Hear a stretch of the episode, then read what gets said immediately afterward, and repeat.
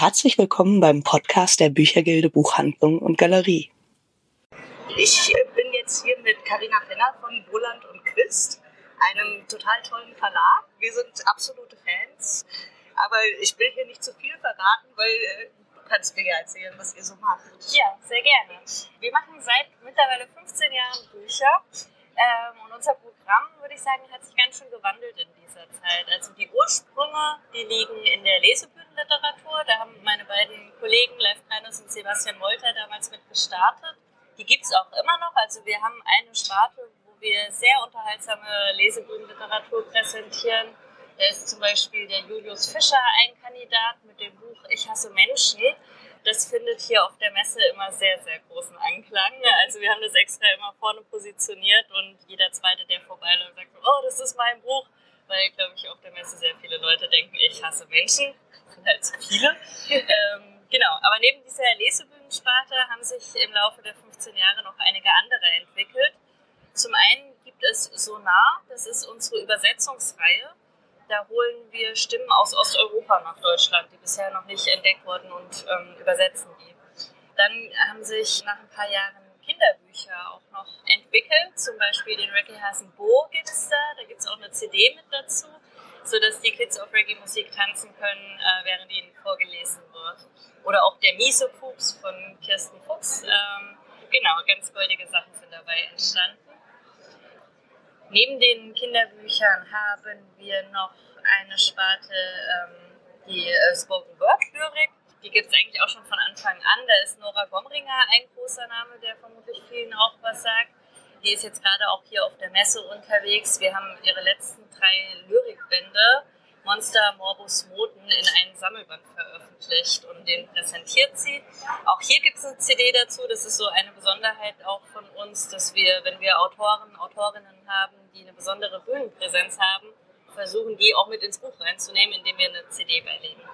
Genau, und dann äh, jetzt gerade so in den letzten fünf Jahren, würde ich sagen, haben wir unseren Blick aber noch ein bisschen weiter geöffnet und haben auch einige äh, Romane, Kurzprosa, Lyrikautoren und Autorinnen im Programm, die nicht unbedingt von der Bühne kommen, die uns aber einfach trotzdem vom Hocker gerissen haben, weil wir die Manuskripte gesehen haben und Lust hatten, das zu machen. Und das Schöne ist ja, als Indie-Verlag kann man das dann auch machen. Genau, da ist so, so ein Autor zum Beispiel, das Buch liegt hier gerade neben mir, Frank Rutkowski und Fake. Das ist ein Roman, der jetzt ganz neu rausgekommen ist, über den wir sehr glücklich sind. Der Kollege war auch total begeistert und ich muss sagen, wir haben das Leseexemplar, das, äh, das ist noch nicht zu mir ja. gekommen. Aber das Gute ist ja, der Autor kommt bald zu euch. Genau, weil wir große Gewinner sind. Genau, genau. Ja, wir haben uns gedacht, also dieses Buch, das heißt Fake, der Roman. Es geht unter anderem äh, darum, dass die Protagonistin ganz viele Fake-Accounts im Internet ihren Frust als junge Mutter, und das ist ziemlich viel Frust, der sich dabei ihr ansammelt, rauszulassen. Ähm, und deswegen haben wir Buchhändlerinnen und Buchhändler aufgerufen, uns doch mal ihre Fake News zu schicken in Form eines Bildes. Und ihr hattet dann eine sehr schöne Idee. Also äh, eigentlich ist Frank Rutkowski jetzt Preisträger vom äh, Deutschen Buchpreis. Genau, ja. Ihr ja, wisst es alle noch nicht, aber genau. wir haben äh, dokumentarisches Bildmaterial. genau.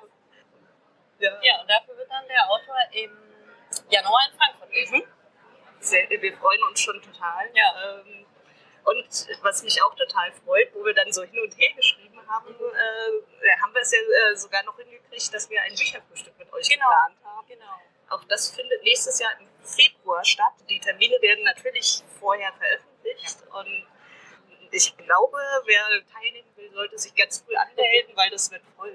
Da freue ich mich auch sehr. Ja. Ich werde ganz viele Bücher einpacken.